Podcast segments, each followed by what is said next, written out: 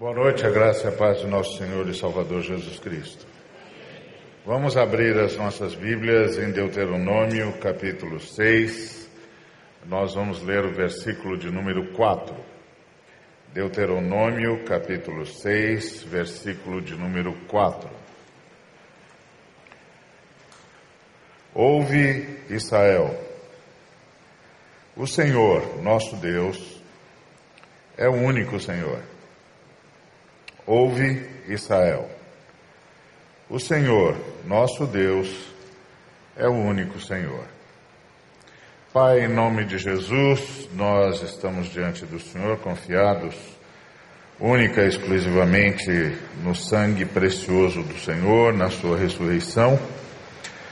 E é em nome de Jesus, por quem sempre te agradecemos, que nós rogamos a tua palavra que a tua palavra nos visite mais uma vez, que ela nos leve ao centro da tua vontade, para a tua honra, para a tua glória.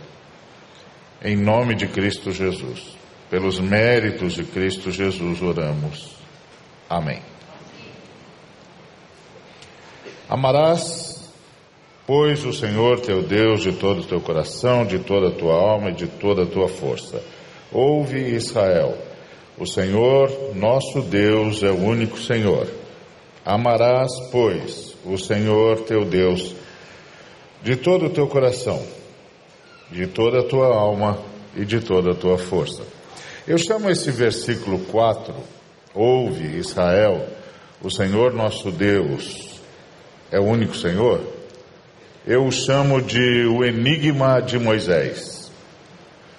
O enigma de Moisés uh, é o Shema, é a convocação à adoração. Moisés, inspirado pelo Espírito do Senhor, está convocando o povo de Deus à adoração. Mais ou menos o que o Levi fez antes que começássemos a apresentar os nossos louvores. O Levi nos convocou à adoração. Esse, isso é o Shema. É o chamado do povo de Deus para adorar ao Senhor, tendo em vista o fato de que nós o reconhecemos como o único Deus.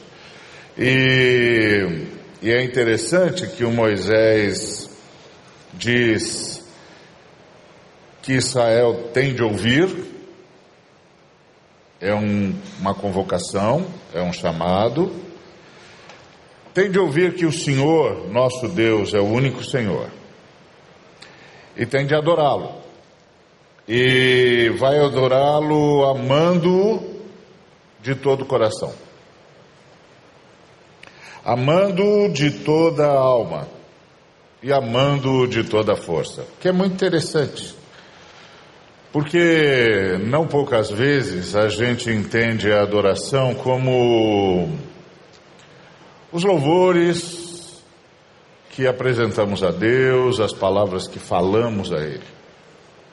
Mas o chamado é para amar a Deus. Que adorar ao Senhor a gente faz amando-o. Primeiro de todo coração. A ideia de todo coração é tendo Deus como único motivo, como única razão da nossa existência. Para os nossos irmãos do passado, do Antigo Testamento, o coração era a razão da existência, a causa pela qual vivemos.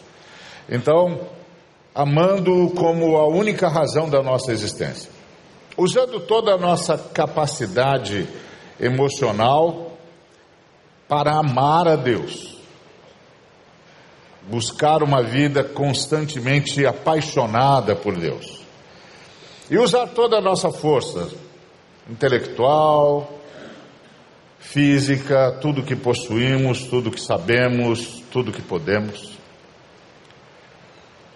para demonstrar o nosso amor a Deus amando a Deus de todo o coração, de toda a alma e de toda a força.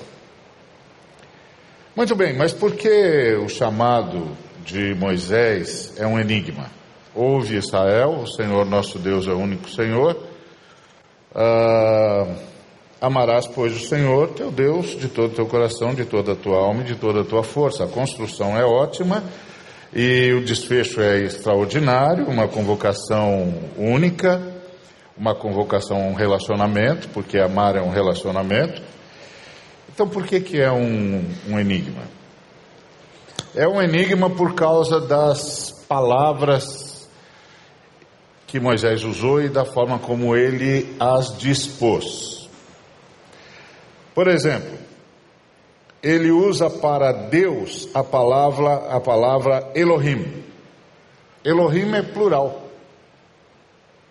Plural de Deus. Vocês já aprenderam com Ed René, né? Ele não tem o Talmidim?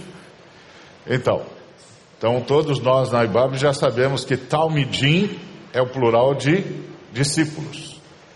Talmid é discípulo. Talmidim, discípulos. Então nós já sabemos que o in é o plural. Pois é, o Moisés não diz Deus, diz deuses. Deuses. É como se ele dissesse: Ouve Israel, o Senhor, que é o tetragrama, o nome de Deus que é impronunciável. E que alguns chamam, dizem que, que tem o som de Javé, de Avé, de Jeová, mas ninguém sabe. Na verdade, o último dos servos de Deus que usou o nome enigmático de Deus, o tetragrama, e sabia o som, foi Jesus de Nazaré. Ele falou quatro vezes o tetragrama. Quatro vezes ele disse: Eu sou. E usou exatamente a mesma palavra que Deus usou, que ele usou para Moisés, afinal de contas, nós estamos falando de Deus. Que ele usou para Moisés na sarça. E uma das vezes que ele falou, inclusive, ele falou diante dos soldados, e os soldados caíram desmaiados. Quando perguntaram para ele: É você quem nós procuramos, Jesus de Nazaré, ele disse: Eu sou. Pá! Os caras perderam imediatamente a força, imediatamente desmaiaram. A palavra, o nome de Deus os derrubou. E só Jesus, Jesus sabia o som, que ninguém mais sabia. E ele a usou quatro vezes. Então, uh, ouve Israel, o Senhor, que é o, o nome secreto de Deus, que só Jesus, que Jesus foi o último a pronunciar. Então é como se a gente traduzisse assim: ouve Israel, o Senhor, nosso Deus, é o único Senhor. E quando chega a palavra único, o Moisés usa uma outra frase, uma outra palavra hebraica diferente. Ele usa a palavra errado. Os hebreus têm duas palavras para dizer um. A palavra Yahid e a palavra errado. Qual a diferença entre elas? A diferença é que se você fosse pedir um copo como esse aqui, e você fosse usar o, o hebraico, para a palavra um, você usaria o termo Yahid. Por quê? Porque esse copo aqui é uma peça única. Então, quando os hebreus iam falar de uma peça única, uma unidade na acepção do termo como nós a usamos, eles diziam Yahid. Mas se você fosse buscar um cacho de uvas e você fosse usar o hebraico, você não diria Yahid. para um de um cacho de uvas? Você diria errado. Por quê? Porque o cacho de uvas é um conjunto. É um conjunto único, distinto e só reconhecível como tal. O talo sem as uvas não é um cacho de uvas, não, não constitui um cacho de uvas. As uvas soltas num prato, por exemplo, não constituem um cacho de uvas. O cacho de uvas é aquele conjunto único, distinto e só reconhecível como tal. Então, o que Moisés estava dizendo é: o Senhor, nosso Deus, é uma comunidade única, distinta e só reconhecível como tal. E era um enigma, porque ninguém sabia do que é que Moisés estava falando. E nós só descobrimos isso, só descobrimos o que é que Moisés estava falando no Novo Testamento. Primeiro, por causa de João Batista. João Batista, lá no capítulo 1 do Evangelho segundo João, versículo 18, ele disse: Ninguém jamais viu a Deus. O Deus unigênito que está no seio do Pai é quem o revelou. Então veja, João foi o primeiro a dizer que em Deus havia mais de uma pessoa. Ele disse, ele começou o testemunho dele assim, versículo 15. João testemunha a respeito dele, Jesus, e exclama: Este é de quem eu disse que vem depois de mim, contudo, tem contudo a primazia, porquanto já existia antes de mim. Então está falando de Jesus. Este é o de quem eu disse. O que vem depois de mim tem, contudo, a primazia porquanto já existia antes de mim. E mais, porque todos nós temos recebido da sua plenitude e graça sobre graça, porque a lei foi dada por intermédio de Moisés, diz João Batista. A graça e a verdade vieram por meio de Jesus Cristo. Ninguém jamais viu a Deus. O Deus unigênito que está no seio do Pai é quem o revelou. Então, João foi o primeiro a nos dizer: em Deus há mais de uma pessoa. E depois, o apóstolo Pedro disse isso lá em Mateus, capítulo 16, versículo 16. Respondendo Simão Pedro, disse: Tu és o Cristo, o Filho do Deus vivo. Então, Jesus estava andando na direção de Cesareia com seus discípulos, e de repente ele parou e, e perguntou para os discípulos: O que é que o povo diz de mim? É uma pergunta interessante, porque afinal de contas Jesus ministrou ao povo o tempo todo. Então ele está fazendo uma aferição. O que é que o povo diz de mim? Depois de tanto milagre, depois de tanta palavra, depois de tanto prodígio, depois de tanto sinal, o que que o povo diz de mim? E aí os discípulos responderam: Ah, eles acham que o Senhor é um profeta, um profeta como Elias, como João Batista, como Jeremias. Jesus ficou quieto, não disse nenhuma palavra, e aí voltou-se aos discípulos e disse: E vocês? Quem vocês dizem que eu sou? E Pedro disse: Tu és o Cristo, o Filho do Deus vivo. Bom, filho de peixe, peixinho é. Ele acabou dizendo: Tu és Deus, que vieste em carne e osso para nos libertar. Porque ele chamou de Cristo, que é o ungido de Deus, o libertador de Deus, o Messias de Deus. Então ele disse: Tu és o Messias.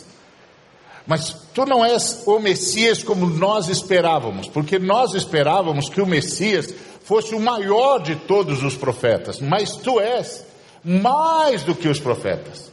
és maior do que os profetas.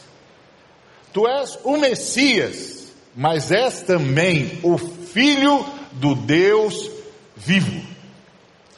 O Franco Zeffirelli filmou o, a história de Jesus e ele a filmou uh, ah, para a TV e o filme que ele fez durava seis horas. Mas ficou uma obra de arte extraordinária.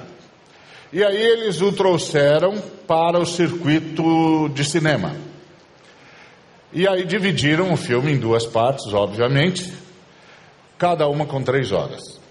A primeira parte terminava nessa cena, quando Pedro diz: Tu és o Cristo, filho do Deus vivo. E como foi que o Franco Zeffirelli filmou essa cena? Ele filmou da seguinte maneira: Jesus pergunta, Tu és o quem eu sou? E o Pedro diz: Tu és o Cristo, filho do Deus vivo. E aí, na cena, tão logo ele diz: Tu és o Cristo, filho do Deus vivo, ele cai de joelhos. É como se ele tivesse dito aos irmãos, aos colegas do colégio apostólico: Pessoal, eu acabei de receber uma informação de que em Deus há mais de uma pessoa e que nós estamos diante de uma delas e cai de joelhos. E aí, na cena, os demais discípulos olham para Jesus atônitos, porque os judeus não se ajoelham diante de homens, mas gradativamente cada um deles vai ganhando a consciência que Pedro também ganhou. E o Zefirelli fecha a cena com Jesus no centro e os doze discípulos ajoelhados em torno dele.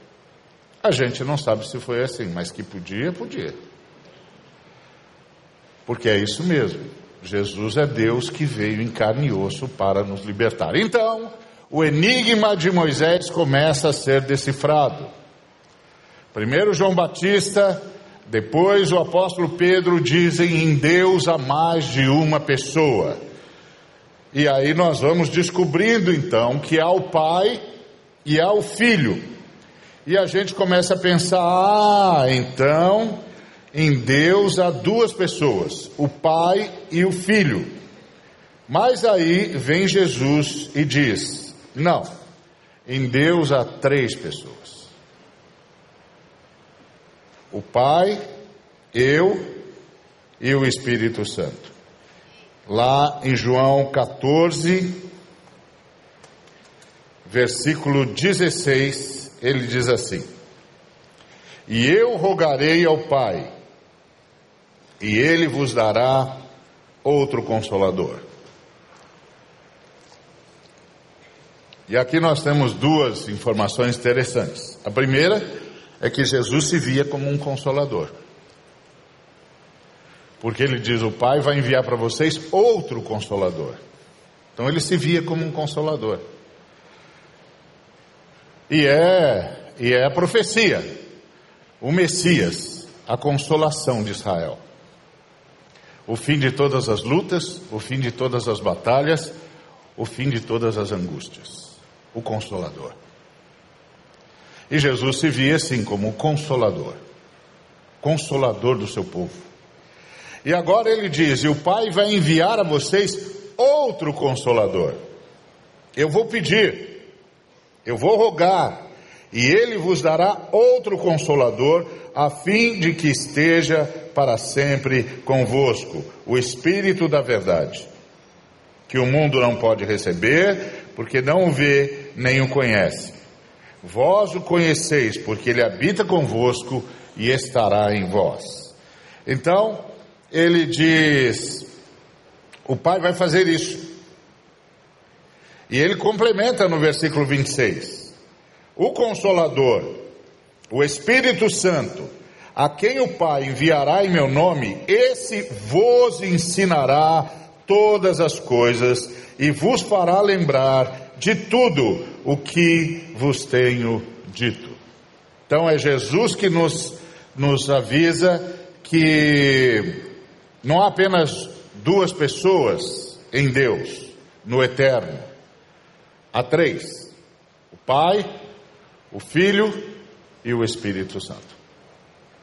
Ele vai nos dizer isso também em João 16,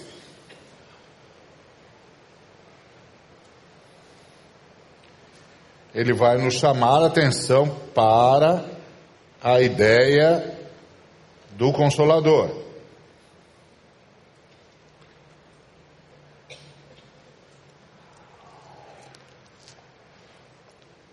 João 16, Jesus vai nos dizer no versículo 7 o seguinte: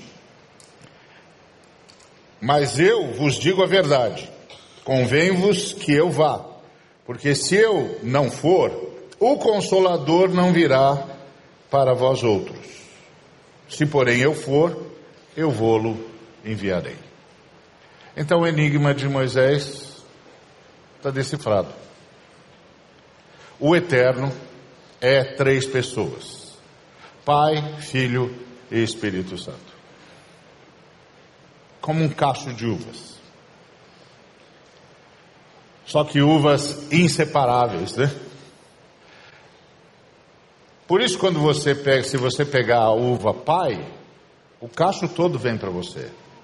E você pode dizer Deus Pai. Se você pega a uva filho, o cacho todo vem para você. Você pode dizer Deus Filho.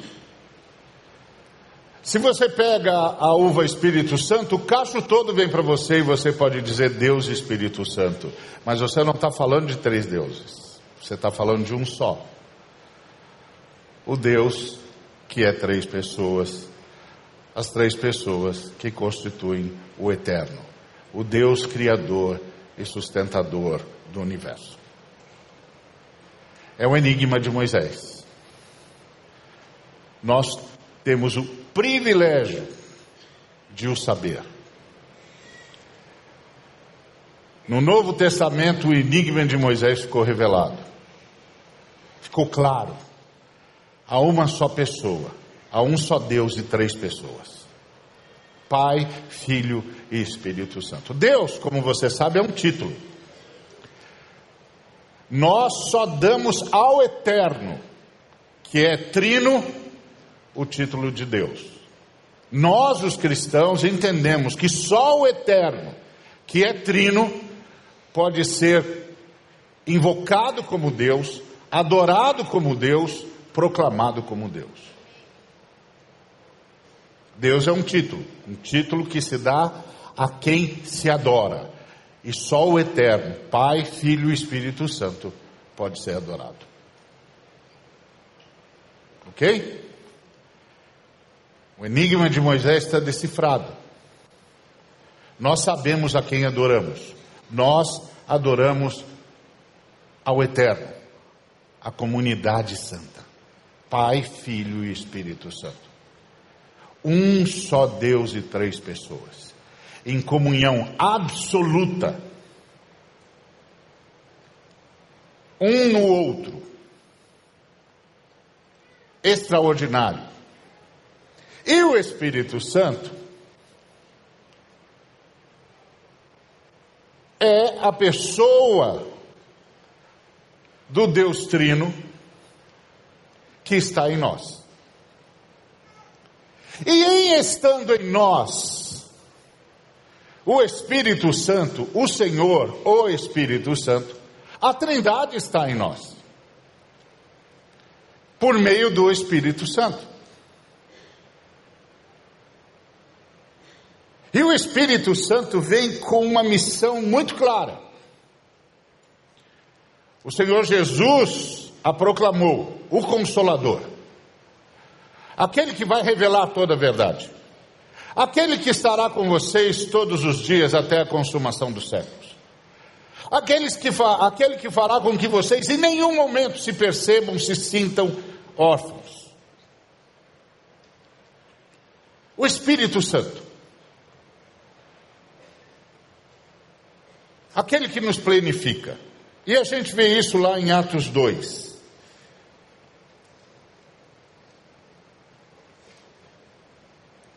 Atos 2, a partir do versículo 1, nos diz o seguinte: Ao cumprir-se o dia de Pentecostes, estavam todos reunidos no mesmo lugar.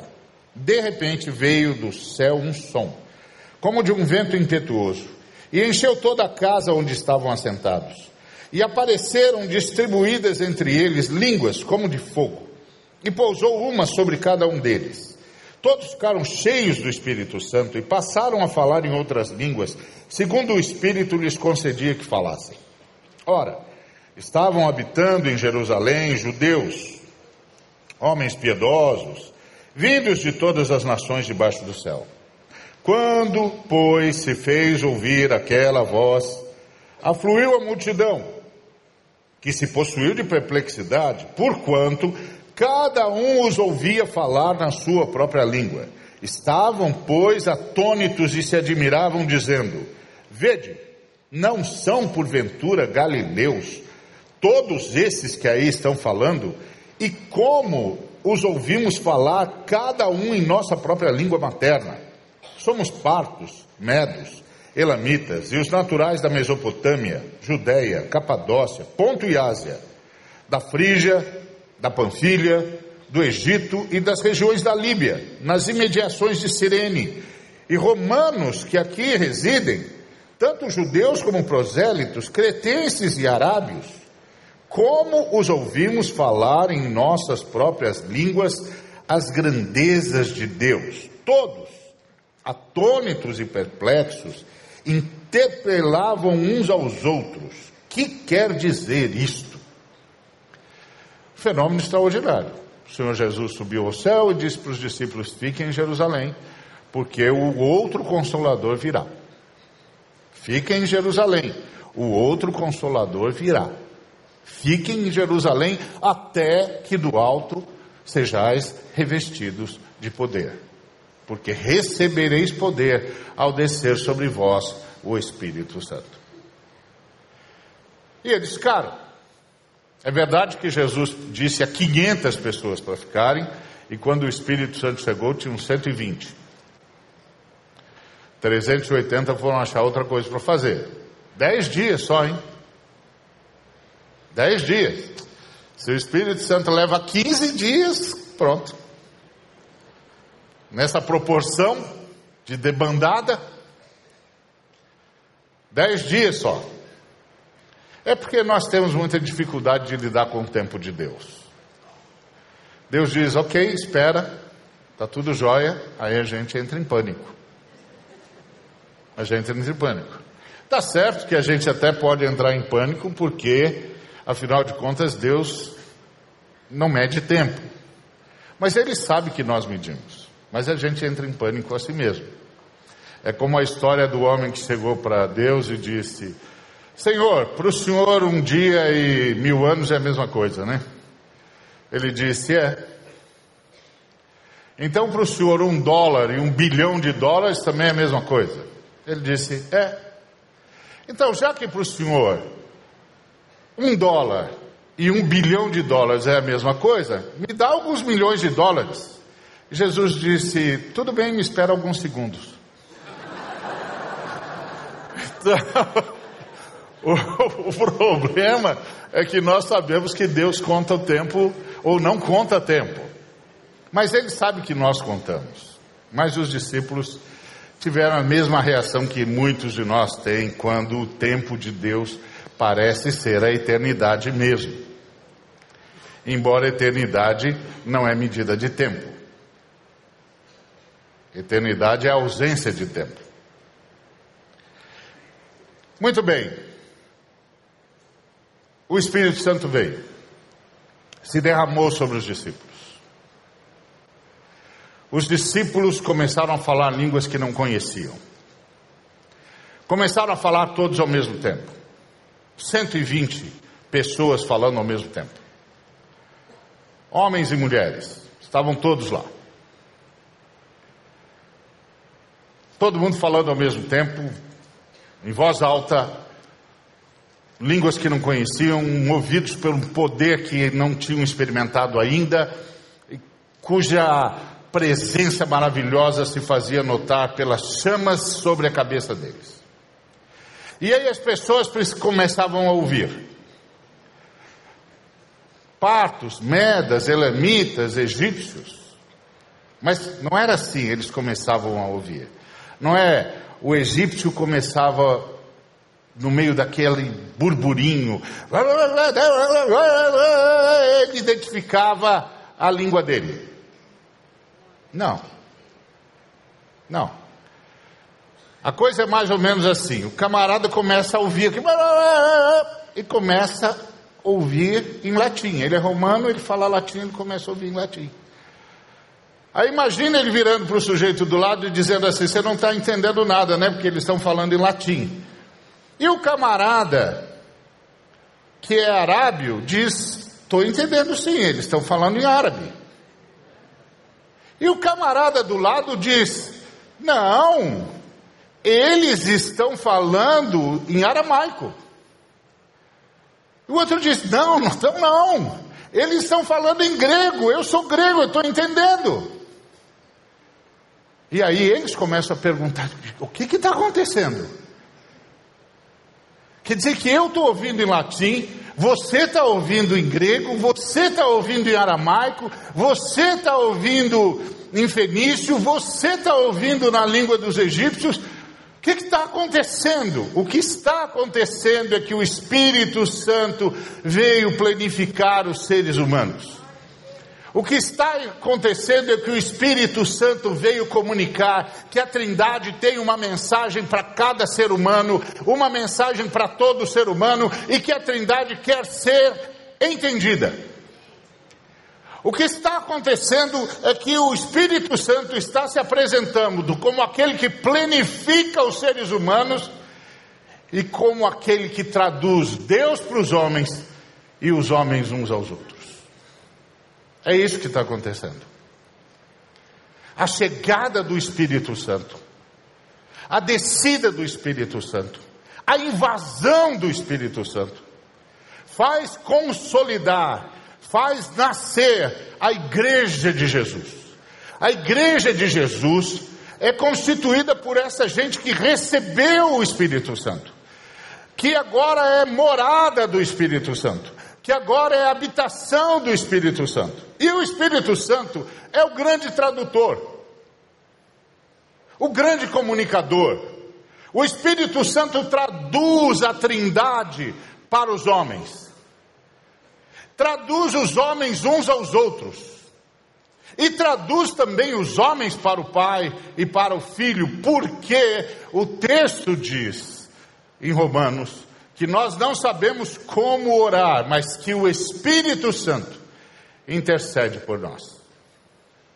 Ele nos traduz para o Pai, ele nos traduz, diz o que é que lá no fundo nós estamos tendo ou precisando dizer. Isso que significa viver a Trindade. Viver a Trindade é viver sob orientação plena e viver plenificado pelo Espírito Santo. O Espírito Santo, naquele dia, comunicou aos discípulos as grandezas de Deus. Fez os discípulos falarem em línguas que eles não conheciam. Que até hoje nós nos debatemos sobre quais são. Que não interessa. Não interessa. Porque não é essa a, a, a missão e nem é essa a mensagem que está lá. A mensagem que está lá não é os discípulos falaram em línguas que não conheciam. A mensagem que está lá é o Espírito Santo fez todo mundo entender o que Deus queria. Essa é a mensagem que está lá. O Espírito Santo traduziu Deus para os homens. O Espírito Santo comunicou a vontade de Deus, as grandezas de Deus para os discípulos. Portanto, traduziu as grandezas de Deus para os discípulos, para eles poderem falar, e falar, inclusive, celebrando uma nova realidade. Que realidade? A plenitude dos dons. O Espírito Santo diz: Não só estou comunicando a vocês a palavra de Deus, não só estou comunicando a vocês as grandezas de Deus, como estou derramando em vocês os dons da libertação que Jesus Cristo conquistou para vocês na cruz e na ressurreição. Porque as Escrituras dizem que Jesus, ao subir aos céus, levou cativo o cativeiro e deu dons aos homens.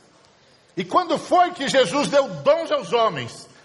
Quando o outro consolador veio, trazendo-nos a consciência das grandezas de Deus e os dons conquistados pelo Deus Filho. E os discípulos começaram a experimentar isso. E as pessoas começaram a experimentar algo que não tinham consciência.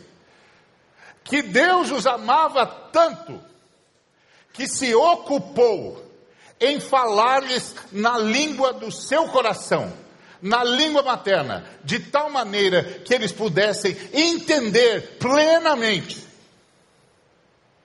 o que Deus tinha para eles o que Deus lhes estava propondo, a tão grande salvação que a Trindade lhes estava estendendo.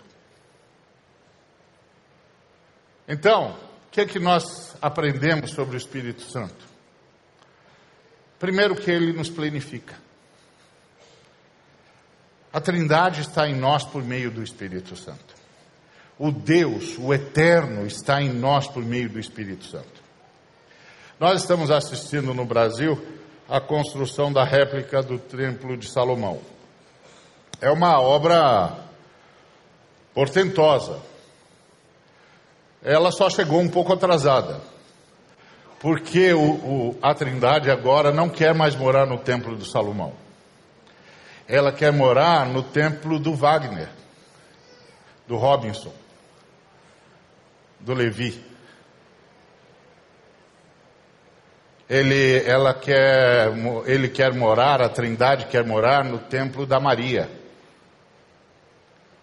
da Joana,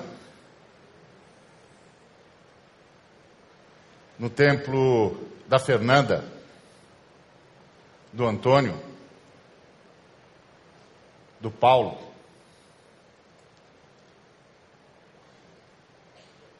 A Trindade não quer mais morar em templo que não ri.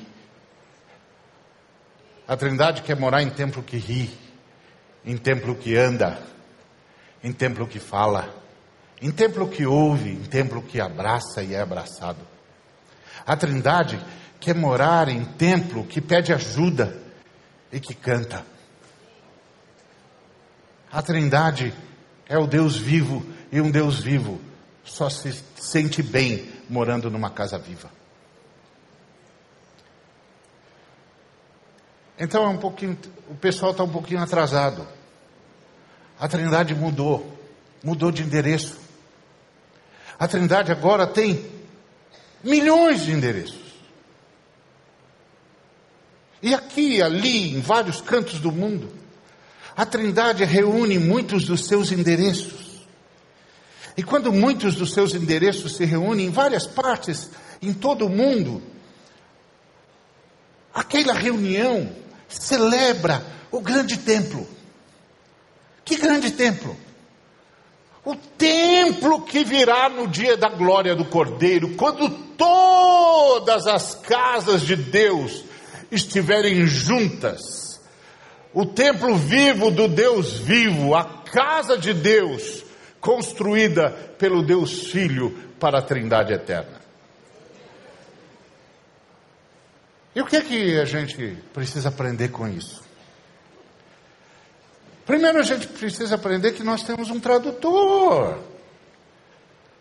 Nós temos um tradutor, nós temos alguém que traduz Deus para nós e que traduz a gente para Deus. Mas mais do que isso, nós temos um tradutor que traduz homens a homens. Você sabe, às vezes, você fala com alguém que lhe é próximo, que lhe é querido, ou não, porque a gente tem relacionamentos próximos, íntimos, distantes, absolutamente necessários, eventuais, e a gente conversa, e a gente fala.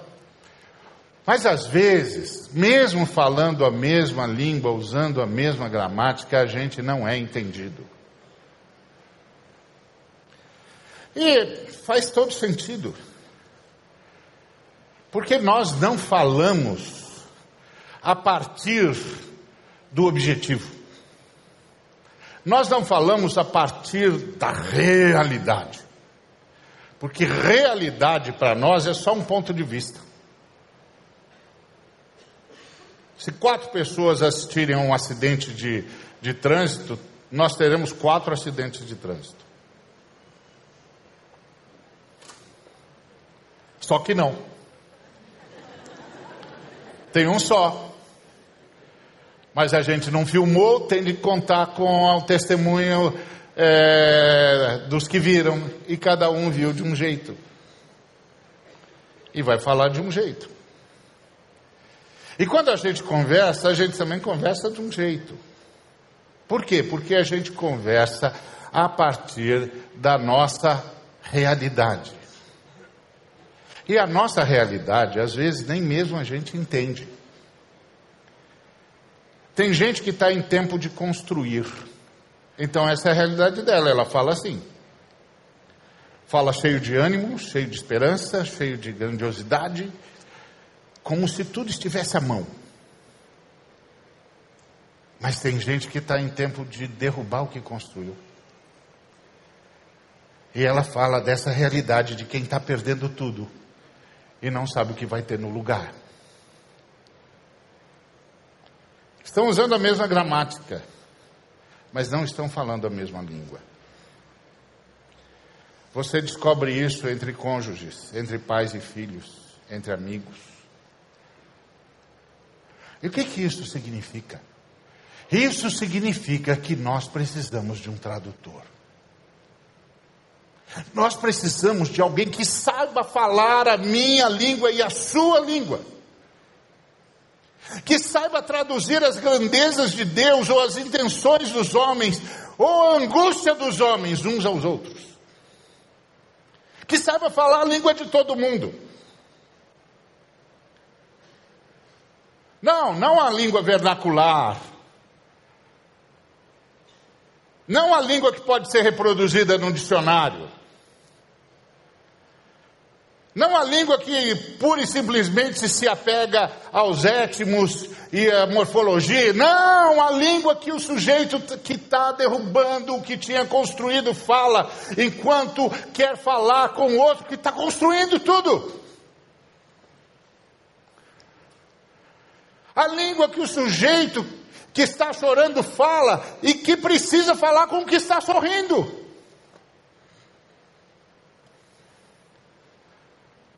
A língua com que aquela pessoa que está querendo abraçar fala quando quer falar com o que está deixando de abraçar.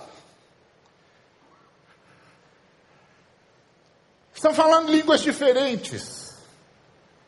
Eles não vão se entender. Eles precisam de um tradutor. O Espírito Santo é o grande tradutor. O Espírito Santo pode fazer a gente se entender. O Espírito Santo pode fazer a gente entender Deus, da mesma forma como o Espírito Santo faz a Trindade nos entender.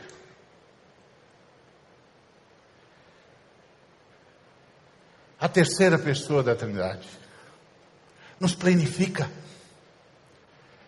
e nos torna aptos para a comunicação. Que coisa impressionante!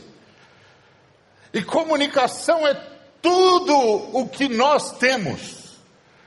Porque a nossa sociedade, a nossa realidade, inclusive a nossa identidade é fruto de uma teia armada pela comunicação. Pelo que nos foi dito por palavras, por atos, por abraços e por golpes. Uma teia. O Espírito Santo atravessa todo esse emaranhado e acha a gente onde às vezes nem a gente sabia que estava. E não só fala conosco, mas dá condições para que a gente seja ouvido.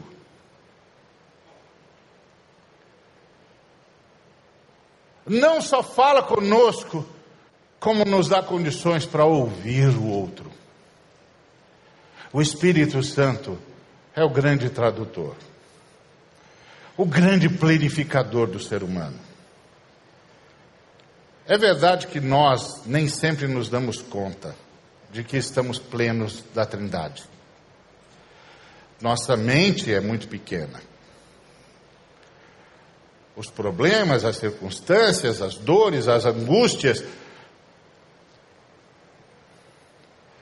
E nós nos esquecemos que, graças ao Espírito Santo, nós somos gente repletas de Deus, repletas da Trindade, e que contamos com um tradutor. O que quer dizer que, graças a esse tradutor, dá para recomeçar qualquer conversa, ou para começar qualquer conversa, ou para terminar qualquer conversa. Dá para conversar. Dá para conversar.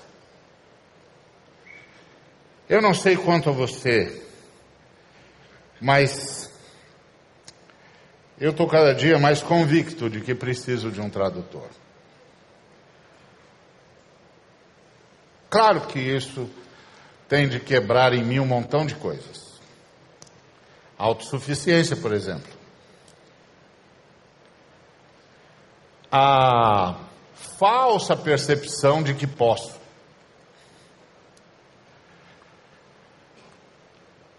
E quando isso é quebrado, eu posso dizer Espírito Santo, Senhor, Espírito Santo, pelos méritos de Jesus, fala comigo e me permite falar com outro. Assim como me ouves, permita que eu seja ouvido. Assim como me ouves, permita-me ouvir. Espírito Santo, tu que traduzes o Pai e o Filho, que me traduzes ao filho e ao pai, traduza-nos uns aos outros. E o Senhor Jesus disse